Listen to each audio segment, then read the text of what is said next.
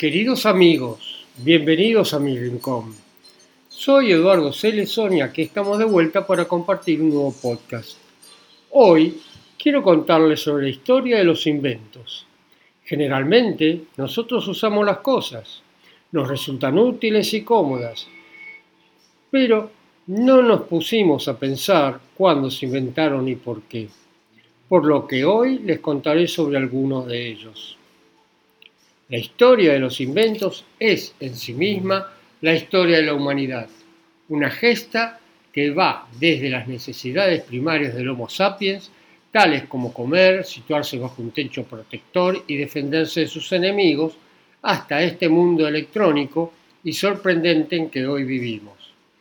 Comencemos esta travesía por el invento más importante de la historia. El ser humano ha pasado de vivir en los árboles hasta llegar a comprender el cosmos. A través de esta travesía se encuentra la invención de la escritura como ya un sistema.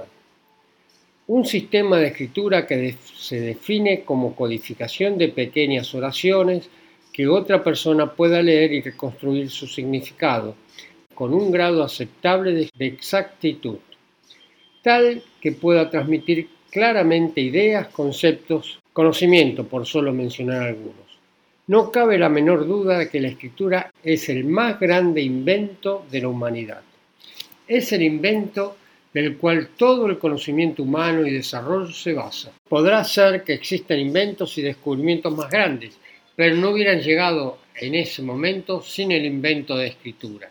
Sin escritura, el científico no hubiera podido aprender todos sus conocimientos, ni haber tendido un sistema para capturar todos los datos de sus experimentos. No se hubiera podido pasar de manera práctica y eficiente información de una ciudad a otra y no digamos de un continente a otro. En la historia de la escritura hay muchas cosas que no están claras.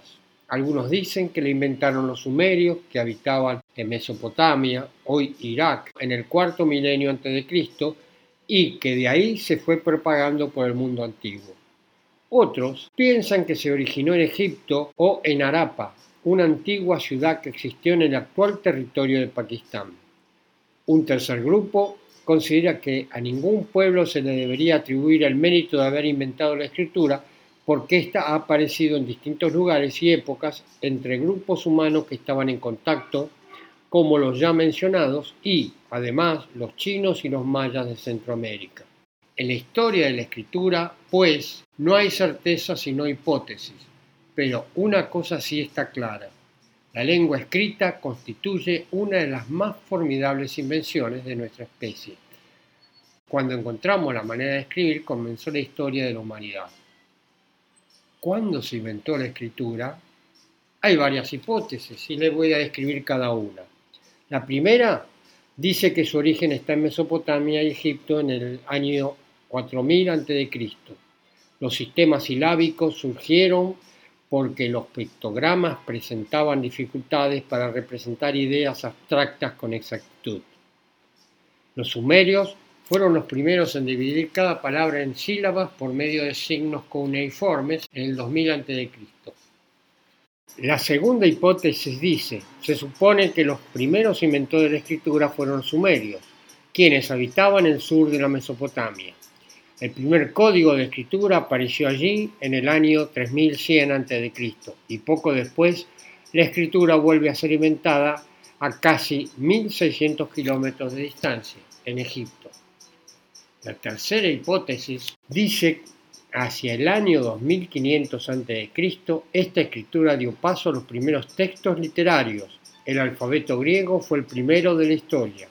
Después de todo este proceso de evolución, caemos a la cuna del alfabeto utilizado en la actualidad por nosotros y que conquistó al mundo. El alfabeto latino, que en sus inicios constaban de 21 signos o letras, y estas son a, B, C, D, E, F, Z, H, I, K, L, M, N, O, P, Q, R, S, T, D y X. El alfabeto griego se desarrolló a partir de la escritura fenicia en algún momento en torno al siglo VIII a.C. La escritura anterior de Micenas, el lineal B, era usada principalmente para hacer listas e inventarios y se había perdido durante la Edad Oscura griega y la tecnología de la palabra escrita siguió estando fuera del alcance hasta la invención del alfabeto que influiría en la escritura latina posterior, que es la que les comenté antes. El lineal B era una escritura silábica que constaba de más de 80 signos y 100 ideogramas.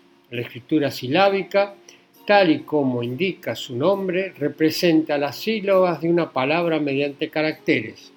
Los signos proporcionan un sentido fonético y referencial y los diagramas el tema en cuestión y la cantidad o algún tipo de medida.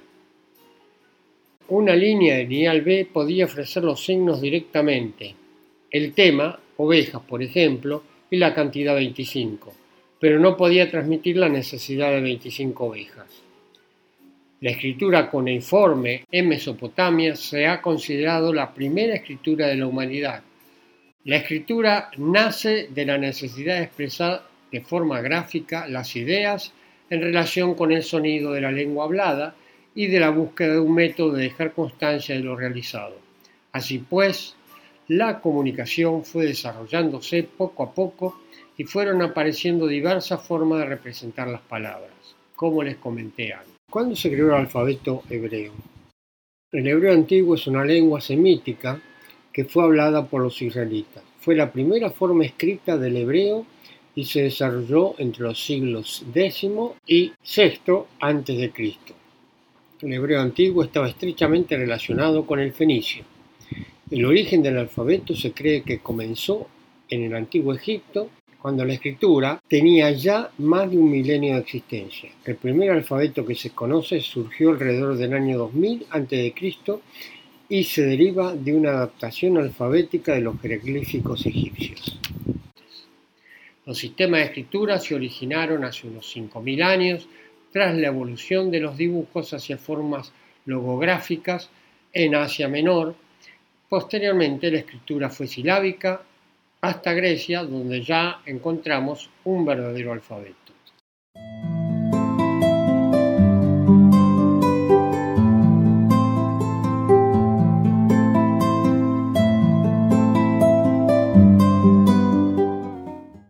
En este bloque vamos a hablar de los cubiertos.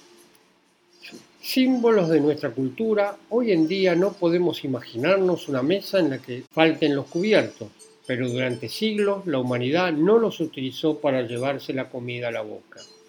De hecho, la generalización de su uso es bastante reciente, ya que se remonta al siglo XVIII. Etimológicamente la palabra cubierto procede del latín cupertus y, según el diccionario de la Real Academia Española, tiene tres definiciones en relación con la mesa, ya que así se denomina tanto el servicio de mesa que se pone a cada uno de los que han de comer, compuesto de plato, cuchillo, tenedor, cuchara, pan y servilleta, como el juego compuesto de cuchara, tenedor y cuchillo.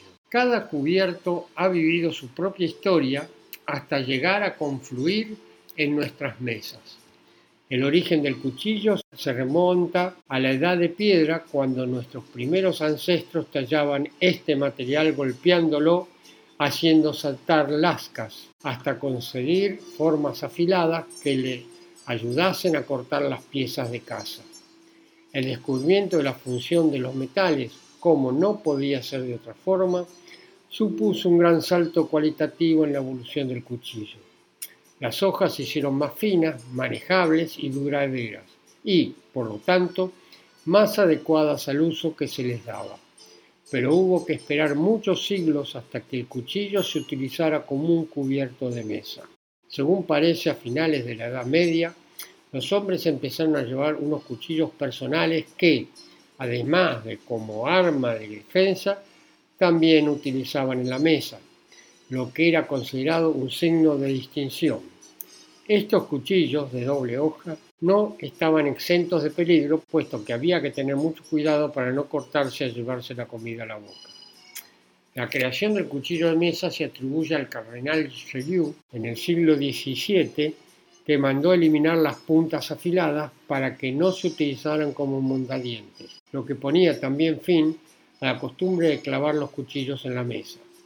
Se le relaciona asimismo con la prohibición dictada por el rey Luis XIV de utilizar cuchillos de doble hoja. Durante los siglos XVIII y XIX se popularizó su uso en toda Europa. En los tiempos más remotos de la humanidad ya se utilizaron elementos existentes en la naturaleza a modo de cucharas, tales como conchas o, trozos de corteza de árbol.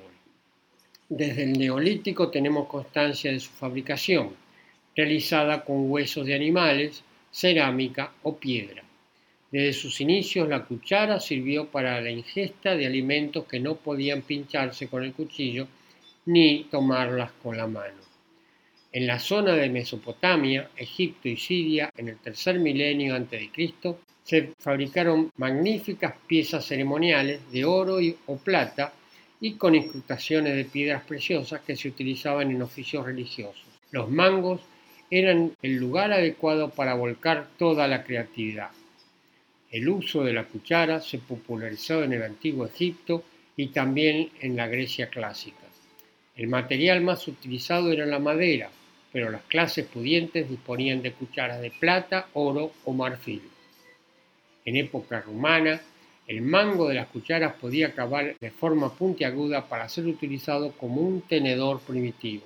Durante la Edad Media, el pueblo llano utilizaba cuando lo hacía cucharas fundamentalmente de madera, puesto que la posesión de una cuchara de plata era un signo de alto estatus social. El uso ceremonial se mantuvo a lo largo de los siglos. En la coronación de los reyes de Inglaterra, por ejemplo, se utilizaba una cuchara de largo mango para ungir a los nuevos monarcas. Avanzado el siglo XVI, las personas de las clases altas empezaron a tener cada uno su propio juego de cubiertos que se llevaba allí donde se iba a comer. Ya en el siglo XVIII, las mesas se disponían con los cubiertos sobre ellas. Y nos queda el tenedor, que es el más joven de los cubiertos. Solo el desarrollo de la civilización, de la creación del cuchillo de mesa y de la evolución de las costumbres sociales durante las comidas llevaron a la necesidad de este utensilio que permitía pinchar los alimentos e introducirlos en la boca sin riesgo alguno, tras haberlos troceado con el cuchillo. Los egipcios y los griegos usaban un utensilio de cocina, en realidad un simple pincho, que sería el antecesor más antiguo del cubierto actual. Según parece, el origen del tenedor se lo debemos a Teodora, una princesa bizantina del siglo XI que posteriormente se convertiría en la esposa del gran dux de Venecia, que mandó fabricar un utensilio que le permitiera no tener que tocar la comida con las manos aunque hubo que esperar al siglo XVI para que Catalina de Medici introdujera en la corte francesa, tras su matrimonio con Enrique II, la costumbre de la nobleza italiana de usar tenedores para llegado al siglo XVIII, acompañar el cuchillo y la cuchara en todas las mesas de cierto nivel de Europa. En el siglo XVII se generalizó la tercera punta. En Italia se añadió la cuarta punta para adaptarla a la comida de espagueti, Finalmente, a comienzos del siglo XVIII, el tenedor que conocemos actualmente fue desarrollado en Alemania. Los cuchillos tal y como los conocemos en la actualidad fueron inventados por la cultura celta en la zona austríaca de Alstadt. Cierto es que existían antes, pero eran muy rudimentarios y simplemente eran piezas con un filo cortante. La palabra tenedor está formada con la raíz latina que significa el que retiene, instrumento en forma de orca usado para comer. Sus componentes léxicos son tenere, que es dominar, retener, más el sufijo dor, agente. Y aquí cabe una pregunta. ¿Por qué los tenedores tienen cuatro dientes? La leyenda o la historia dice que fue Leonardo da Vinci quien lo puso en uso, pero Prudentemente como era el sabio de Florencia, atinó a sumarle un, un cuarto diente a ver si el San Pedro Damián en la adquisición de turno lo acusaba a él de prácticas demoníacas. A diferencia del cuchillo y del tenedor, los primeros instrumentos que se utilizaron a manera de cuchara no necesitaban ser trabajados ni tallados, sino simplemente se encontraban y es por eso que este es el instrumento más antiguo de los tres artefactos.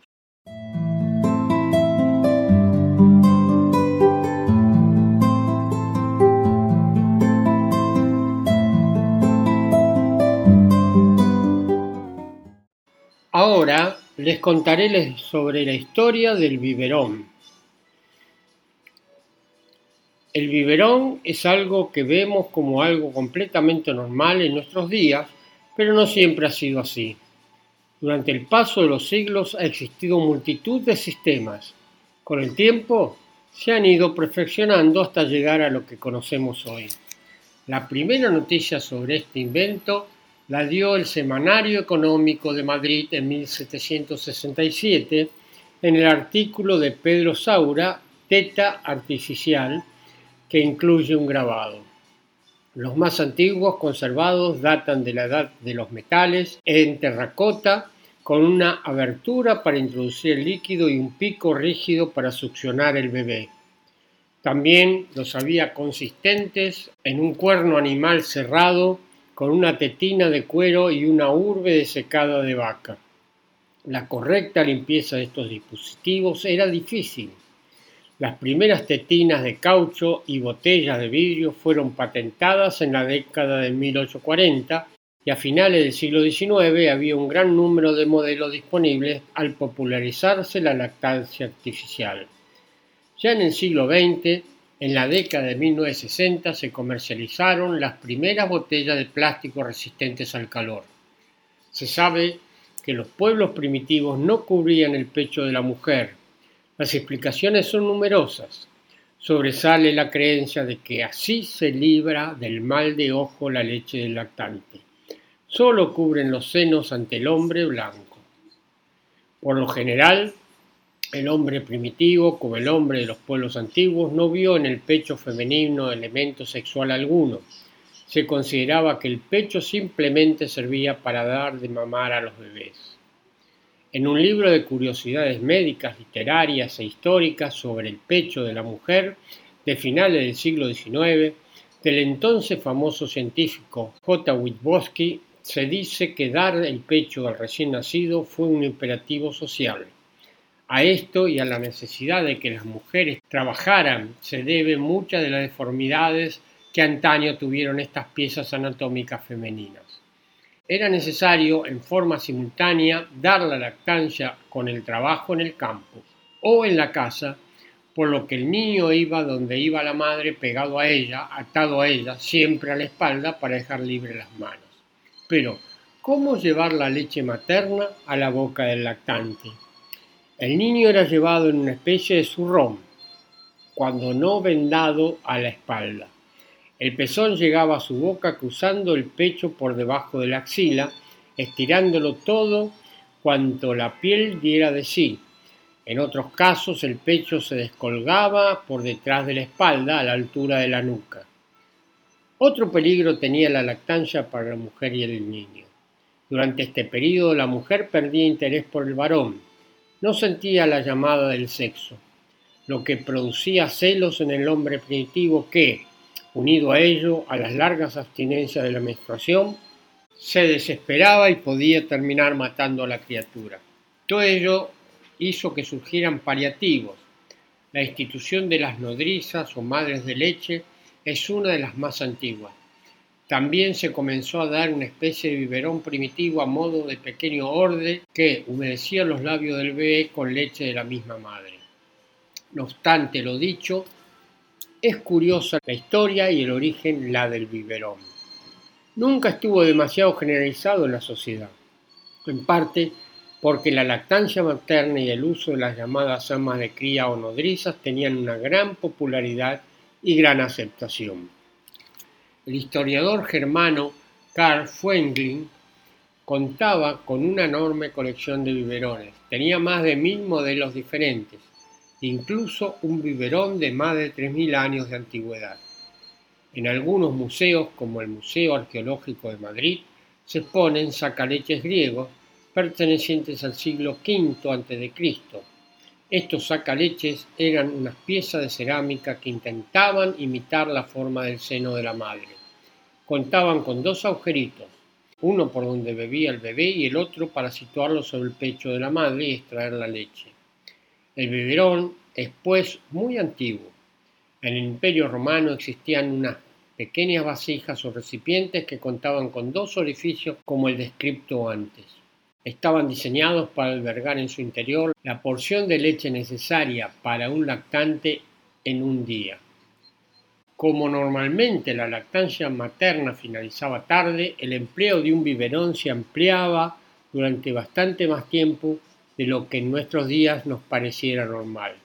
Algunos lactantes no querían dejarlo y por este motivo se les denominaba mamotreto, cuyo significado es el de colgado a la teta o apegado al pecho materno. A los niños que efectivamente no querían dejar de amamantar el pecho de la madre nodriza, se les tenía que poner en la boca para que dejaran esta costumbre una especie de tetina de ubre de vaca desecada que recibía el nombre de mamadera. Sin duda alguna el origen del chupete. Pero en ocasiones esta compensación se debía interrumpir ya que la madre necesitaba vaciar la leche de sus pechos cuando todavía no se le había retirado del todo y mientras no entraba en acción la denominada mamona, una mujer cuyo trabajo era de descargar los senos de las madres recién paridas. Cientos de años más tarde, en la Edad Media, se empleaban unos pequeños vasos o chupitos elaborados de barro, en cuyo interior se introducía cierta cantidad de leche mezclada con licor de azúcar y se colgaban del cuello del infante. Hoy día todavía se conservan algunos ejemplares del siglo XIV de este biberón antiguo. Tiene la curiosa forma de un diminuto barril con asas por las que se pasaba un cordel. Sin duda, estos modelos de biberones eran herederos de aquellos que empleaban en algunas regiones del Mediterráneo hacía varios siglos y que eran una especie de botijo diminuto y con agujeros diminutos. Parece, por tanto, el biberón y el botijo pueden tener un origen muy parecido. A mediados del siglo XVI, Enrique II de Francia dio un importante impulso al uso creando la fábrica de biberones de Saint-Porcher, donde se producían biberones que alcanzaron la consideración de auténticas obras de arte. Se trataba, por lo tanto, de ejemplares de porcelana o cerámica muy finas decorados con todo tipo de lindezas y filigramas. Actualmente, en el Museo del Louvre de París se muestra un biberón precioso que tiene el nombre de este monarca francés. En los siglos XVI y XVII, en la España cervantina, en Castilla, había biberones de cuero remojado y biberones de esponja pero el más efectivo seguía siendo aún el biberón de ubre de vaca. Hasta el siglo XVIII, el biberón o tetina estaba fabricado con una tira de algodón o tela enrollada. En uno de sus extremos se empapaba o mojaba en la leche que había en el interior de un recipiente y el otro extremo era el que bebé se introducía en la boca y succionaba. Un sistema de lactancia que se hizo muy popular fue la botella de cristal con pezón de goma. También gozaron de fama los denominados modelos Dartbot, que se adaptaban al cuello de cualquier vaso mediante una especie de tapón fabricado con madera de boj, que estaba atravesado por un canal en espiral cuya parte superior se colocaba un pezón de corcho. El biberón de goma, así como el chupete, no empezarían a utilizarse hasta el siglo XIX, Hoy en día existen nuevas innovaciones. Por ejemplo, recientemente la empresa Chico lanzó un biberón bifuncional con tetina de silicona que se adapta al ritmo de succión del bebé para una toma continua y tranquila. El biberón tiene diferentes denominaciones. En la República Dominicana, Colombia, Cuba, España, México, Panamá, Perú, lo llaman biberón. Bibi en Puerto Rico. Chupón en Costa Rica y Filipinas, mamadera en Argentina, Bolivia, Chile, Panamá, Paraguay y Uruguay, mamila en México, pacha en El Salvador, Nicaragua y Guatemala, pepe en Honduras o tetero en Colombia y Venezuela. Es un recipiente que se utiliza para dar leche, agua y además líquido a los bebés o niños que por su nivel de desarrollo psicomotor no puedan beber en un vaso. Los hay de diferentes volúmenes, de 100 mililitros, de 250 mililitros, etc. El biberón se compone de un tubo actualmente de plástico y de una tapadera sellada herméticamente provista de una tetina flexible adaptable a la boca del infante que tiene un agujero pequeño por el cual el niño bebe absorbiendo el líquido. El funcionamiento del biberón aprovecha el instinto de succión que poseen los infantes de la más tierna edad y permite alimentarlos durante los lapsos en los cuales la madre no está disponible para proveerle su pecho. En algunos casos, el biberón provee de un sustituto de amamantamiento, aunque en época reciente la sustitución total de la leche materna es desaconsejada por los pediatras. En principio, porque la leche materna posee elementos necesarios para el desarrollo del sistema inmunitario del infante, así como la inferida relevancia del nexo emocional que se establece durante la lactancia entre la madre y su hijo.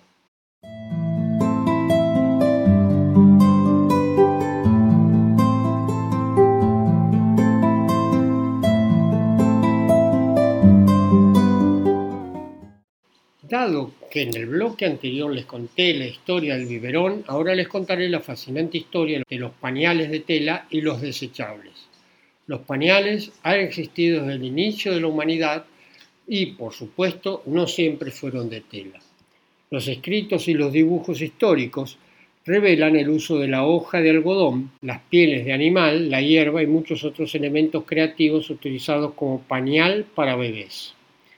A finales de 1800 los niños de Europa y Norteamérica usaban al padre del pañal actual. Se trataba de un cuadrado o rectángulo de, de lino franela o tela de algodón doblado en forma rectangular y sujeto con un imperdible. Pañal era el término original para designar un patrón general de pequeñas formas geométricas repetidas y pasó a usarse para denominar a las telas de lino o algodón blanco con un patrón del mismo tipo. Así los primeros pañales de tela para bebés se hicieron de tela de pañales, o sea, de telas de un patrón repetitivo. La primera que fabricó pañales de tela en masa fue María Alien en 1837 en Estados Unidos. Durante la Segunda Guerra Mundial, las mujeres se incorporaron al trabajo industrial para ocupar las vacantes causadas por la marcha de los hombres a la guerra. Cuando las madres trabajaron fuera, no había demasiado tiempo para lavar los pañales a mano y acudió al rescate el servicio de pañales. El servicio de pañales, entonces, como ahora, entregaba pañales limpios predoblados y recogía los sucios. Más o menos en ese periodo surgieron las primeras menciones a los pañales desechables. La primera almohadilla absorbente desechable usada como pañal fue probablemente la que fabricó Paulistrom en 1942 en Suecia. Era de tela de celulosa crepada cruda sostenida por calzones de goma, probablemente porque el algodón fue un material estratégico durante la guerra. En 1946 se introdujo el primer cobertor impermeable. Seguramente los primeros en usar cobertores impermeables fueron los llamados Inuit, a base de piel de foca rellena con musgo, algo que no parece muy práctico. Fue la frustración que sentía ante las sábanas húmedas la que llevó a Marion Donovan a crear un cobertor con una cortina de ducha. Después añadió corchetes, lo envolvió alrededor del pañal y así la revolución del mercado de los pañales de tela había comenzado. Todo empezó una noche de 1946. Una madre muy cansada se enfrentó de nuevo al llanto de un bebé húmedo. Cambiando el pañal de ropa y la sábana de su segunda hija, Marion O'Brien Donovan intuyó que debía haber una manera mejor de mantener seco a los bebés. Poco después rompió la cortina de ducha de su cuarto de baño, cortó una parte y se sentó frente a su máquina de coser decidida a crear un cobertor que visitase las fugas. El primer experimento con la cortina de ducha condujo a la creación de los primeros cobertores reutilizables hechos del mismo nylon que la tela de paracaídas y supuso el alivio colectivo de las madres estadounidenses. En 1999, un archivero del Emerson Center encontró las notas de Donovan, dibujos, anuncios, artículos, etc. El archivero viajó a New York y tuvo la oportunidad de recabar mucha información en los dos trasteros del antiguo apartamento de Donovan. Marion Donovan vendió la parte del cobertor del pañal a Keiko Corporation en 1951 por un millón de dólares.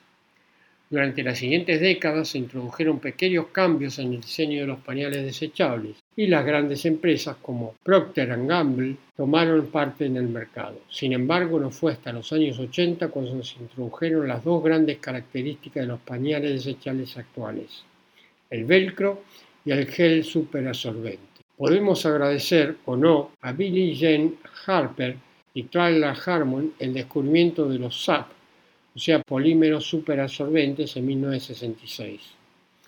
En 1986, los SAP finalmente se abrieron camino en los pañales desechables estadounidenses. En 2000, Absormex, una empresa mexicana, lanzó el primer pañal biodegradable del mundo. A medida que los pañales desechables se fueron desarrollando desde la nada hasta la actual industria multimillonaria, los pañales de tela se fueron volviendo cada vez más funcionales y cómodos, las últimas tres décadas han sido testigos del enorme auge de la industria de los de tela. En los años 80, la oferta disponible era pequeña y aunque resulte llamativo, solo estaba disponible a través de pedidos por catálogos o en grandes almacenes.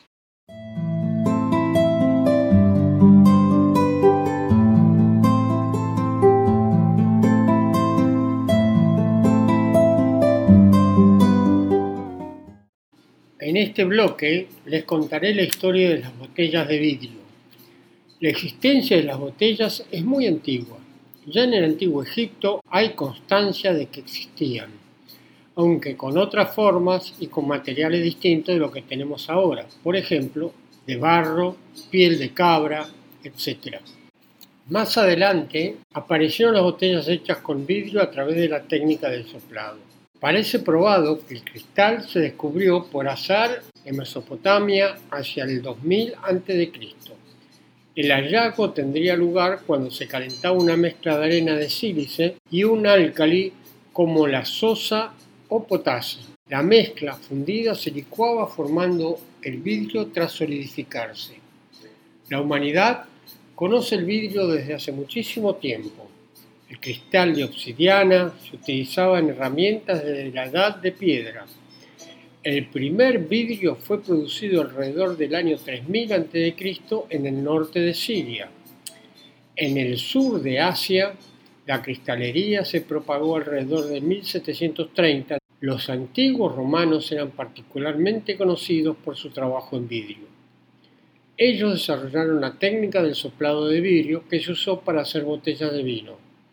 No nos extrañemos que el término vidrio fuera utilizado por primera vez por los romanos. ¿Por qué entonces la literatura o película sobre la antigüedad nos muestra que el vino griego o romano se guardaba en ánforas?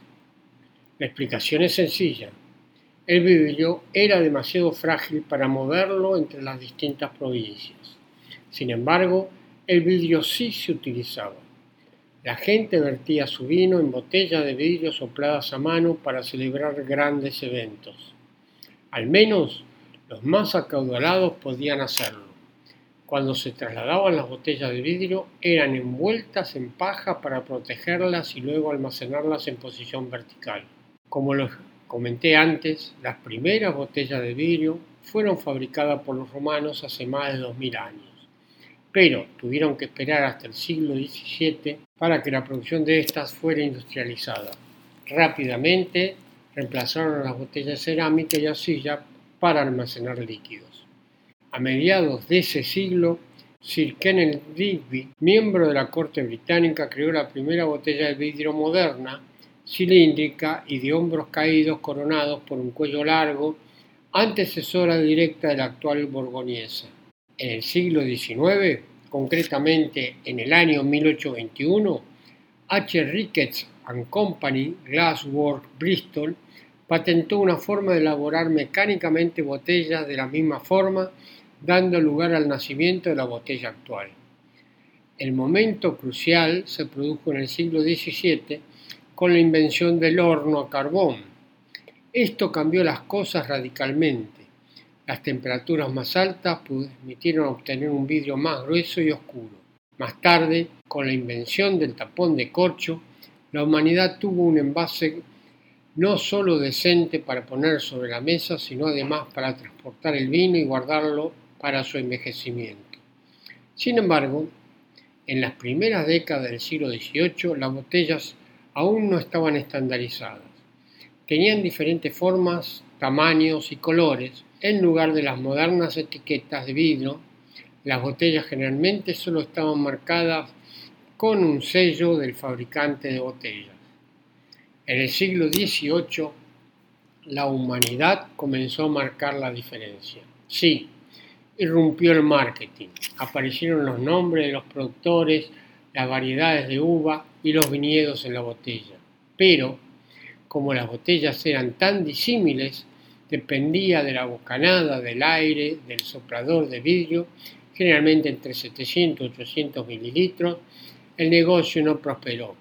En Inglaterra incluso era ilegal vender vino en botella. Era comercializado en barril y luego vertido en botellas no estándar. Esto siguió siendo ley hasta 1860. En 1979, Estados Unidos estableció el tamaño estándar para una botella de vidrio de 750 mililitros, con el fin de permitir relaciones comerciales más sencillas y fluidas. La incipiente Unión Europea rápidamente adoptó el mismo estándar. Ahora, por supuesto, las botellas de vidrio de 750 mililitros son una parte familiar e indisoluble del mundo del vino. El aumento de la producción de vino hace que cada año se muevan billones de botellas por el mundo. Muchos están preocupados por la huella del carbono. Por eso, la tendencia de algunas compañías como Concha y Toro es implementar prácticas de innovación sustentable. Nuestra viña comenzó a calcular su huella de carbono en 2007, comentan, identificando que el 56% de sus emisiones provenían de la utilización de botellas. Con el objetivo de reducir el impacto ambiental, tomó la decisión de disminuir el peso de estos recipientes. Las botellas livianas son producidas con un 25% de material reciclado y pesan un promedio de 14% menos que las botellas de vidrio tradicionales. Todo esto resulta en una notoria disminución en el consumo de energía en su proceso de producción y de combustible en su distribución. Desde el inicio de su implementación en 2010, esta iniciativa permitió reducir en más de 48.000 toneladas del vidrio utilizado y una consecuente disminución en la huella del carbono de 55.000 toneladas de CO2. Existen varios tamaños de botellas de vidrio desde unas muy pequeñas, o sea, un cuarto de botella de la tradicional, hasta un monstruo llamado Nabuchodonosor, equivalente a 20 botellas. También existen botellas del vidrio transparente, azul, verde, teja, etc. Sí, pero siempre hablamos de vidrio. Aunque es pesado, frágil y caro en comparación con otros materiales, se ha mantenido por siglos como el recipiente favorito para el envejecimiento del vidrio por su insuperable neutralidad aromática.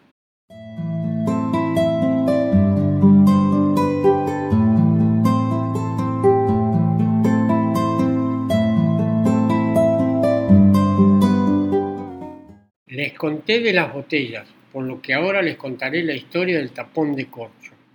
El tapón de corcho se estima que lo inventó el monje francés Dom Perignon en el siglo XVII, cerca del año 1670.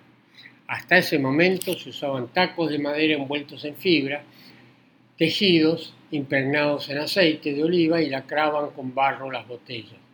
Actualmente el tapón de corcho es un objeto que todos conocemos y que estamos acostumbrados a ver, especialmente en el sector de la vitivinicultura, aunque no siempre ha sido así. Tiene mucha más relevancia de la que le solemos dar. Es el guardián del vino. Mientras esté en la botella y su descubrimiento no fue nada fácil. Para los que no lo sepan, el corcho proviene de la corteza del alcornoque, un árbol longevo de madera durísima. Esta corteza se extrae cada nueve años y haciéndose la primera extracción a los 30 años de vida del árbol, por lo que su obtención se dificulta. Pese a los conocimientos que tenían los romanos, unos grandes amantes del vino, sobre las propiedades del alcornoque, no dieron con la solución de hacer que sus vinos no se pudrieran, ignoraban el envase de vidrio que ya conocían y empleaban barricas, odres y ánforas de arcilla que taponaban con otros materiales. Como dijimos antes, el tapón de corcho lo inventó Don Perignon. Este monje experimentó con diferentes materiales que aguantasen la presión a las que estaban sometidas sus botellas de champán, hasta encontrar el tapón de corcho, un método de cierre hermético que aislaba mejor el interior de la botella que el exterior. Con el avance de los años en el siglo XIX, las botellas de vidrio se volvieron más populares, al igual que la industrialización de la fabricación de los tapones de corcho. El proceso de elaboración consiste en almacenar las planchas sacadas del alcornoque para ser hervidas con el fin de eliminar la contaminación microbiana y mejorar su flexibilidad. Luego se cortan en tiras verticales que determinan el largo del tapón. Con unas máquinas se perfora cilíndricamente y se extraen los corchos. Una vez extraídos se les realiza un nuevo lavado y esterilización. También se rectifican las cabezas para quitar deformidades. Por último, se les aplica un tratamiento de parafina o silicona para que conserve su humedad y facilite la extracción de la botella. ¿Por qué el corcho? Principalmente por sus propiedades de impermeabilidad a los líquidos y elasticidad. El corcho deja pasar pequeñas cantidades de aire que permiten a los vinos añejarse mejor. La estructura celular de la corteza del cornoque hace que el tapón de corcho sea un objeto único e irreemplazable. Su exterior, cuando está en el interior de la botella, tiene contacto con alrededor de 35 millones de microventosas. Un corcho que realice su trabajo correctamente hará que el vino evolucione en forma pausada y armoniosa, permitiendo el ingreso de miles de partículas de aire a la botella tiene la capacidad de dejar respirar el vino a la vez que deja hermético el recipiente que lo contiene, haciendo esto la excelencia del vino con el paso de los años. De todas formas, para que un corcho realice importantísima labor, necesita dos requisitos fundamentales. Uno de ellos es un ambiente con una humedad del 70% y el otro es una posición horizontal de las botellas. Ambos requisitos evitan un posible resecamiento del corcho y mantienen sus cualidades. La primera de estas medidas es para conservarlo desde el exterior y la segunda desde el interior. A mayores, el corcho es un material ecológico. No es tóxico ni contaminante. Al ser un objeto biodegradable y sostenible, ya que no es necesario cortar el alcornoque para extraer su corteza, o sea, el corcho, estas cualidades ecológicas lo convierten en una ventaja para aquellos empresarios que buscan adoptar una iniciativa sostenible. Cada vez se buscan más alternativas a los tapones de corcho, sobre todo para los vinos jóvenes que se consumen en los primeros años. Existen dos alternativas actualmente que son los tapones sintéticos y las tapas a rosca. El problema es que aún no se ha conseguido crear nada que pueda reemplazar un sistema igual de efectivo al corcho.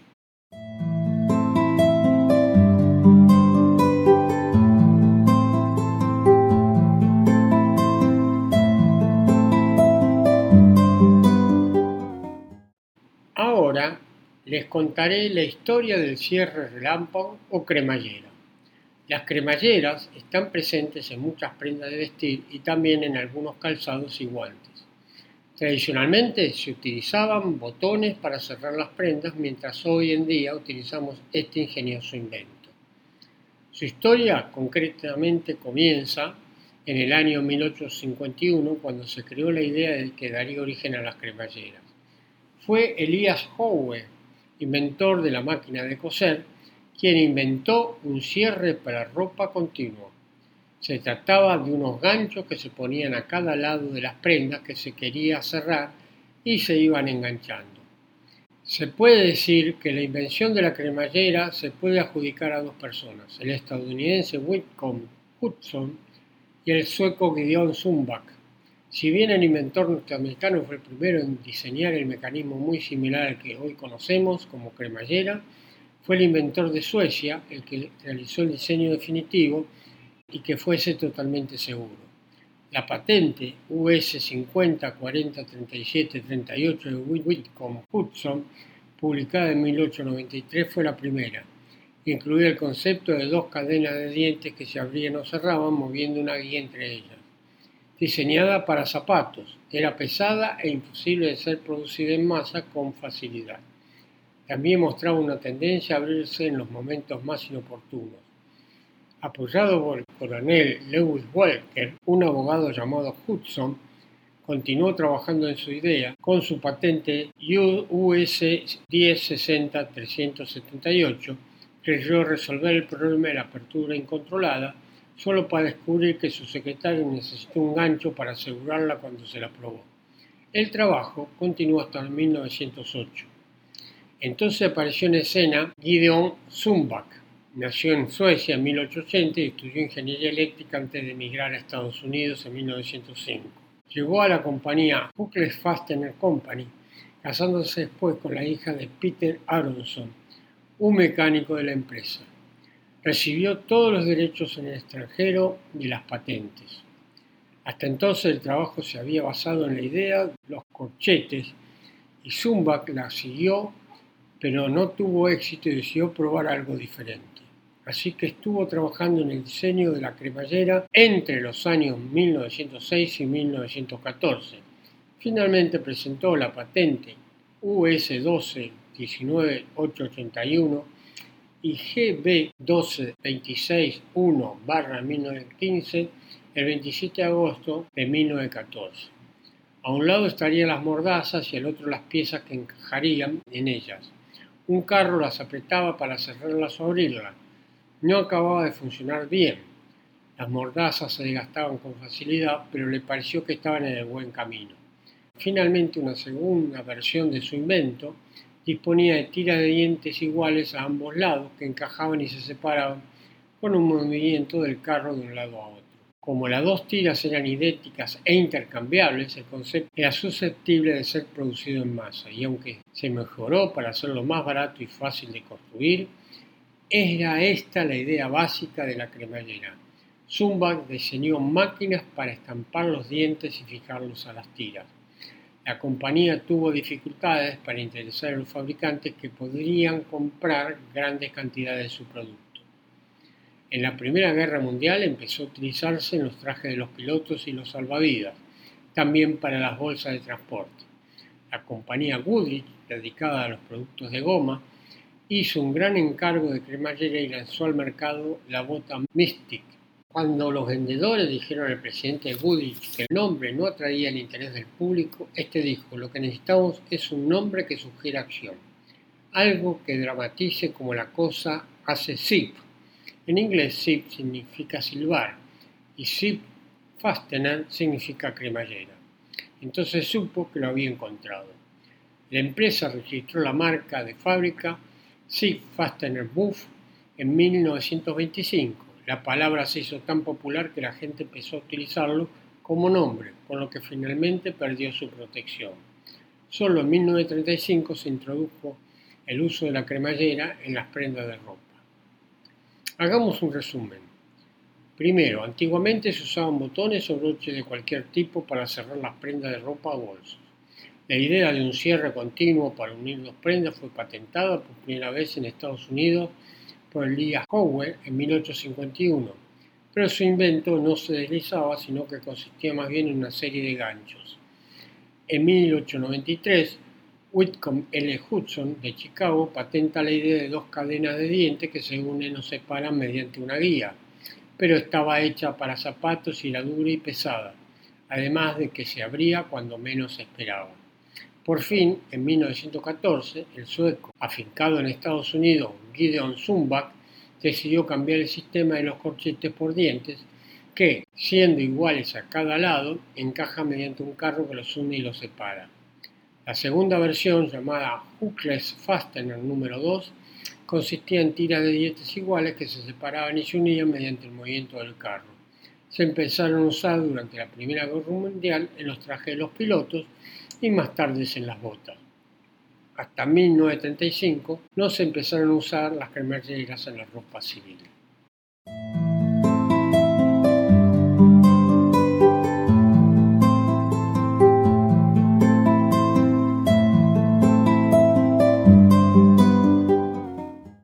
Hemos llegado al final de este podcast. Espero les haya gustado. Si quieren hacerme algún comentario, escríbanme a eduardoceleson.gmail.com. Los espero para compartir juntos un nuevo podcast.